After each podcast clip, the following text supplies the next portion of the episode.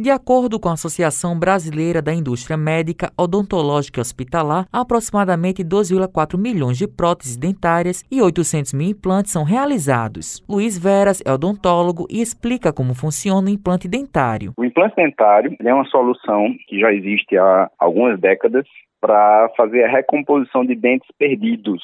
E ele funciona por meio de um cilindro que a gente fixa na estrutura óssea do paciente essa fixação ela é bastante resistente, bastante confiável e hoje é sem dúvida nenhuma a melhor maneira de a gente repor dentes perdidos. O especialista fala quem pode fazer o implante e quais são as recomendações. A princípio, todo paciente que tenha saúde, ele pode fazer o implante. Normalmente, pacientes que se submeteram a tratamentos de câncer há pelo menos cinco anos, ou pacientes que fazem uso regular de bisfosfonatos e alendronatos, que é uma categoria de medicação muito indicada para osteoporose, são os pacientes que não devem ser submetidos a procedimentos de implantes. Ter uma boa referência do profissional que vai executar é uma coisa muito interessante, muito importante. Não aguardar muito tempo se você tem uma ausência dental, porque a ausência de um dente provoca uma série de desequilíbrios na boca. E quanto mais tempo o paciente esperar para realizar esse tratamento, mais consequências negativas estão acontecendo. Kátia Farias, advogada, está fazendo um tratamento de implante. Ela começou mais ou menos há 15 dias e conta como está sendo esse processo. Eu precisei fazer o implante porque o dente quebrou na raiz.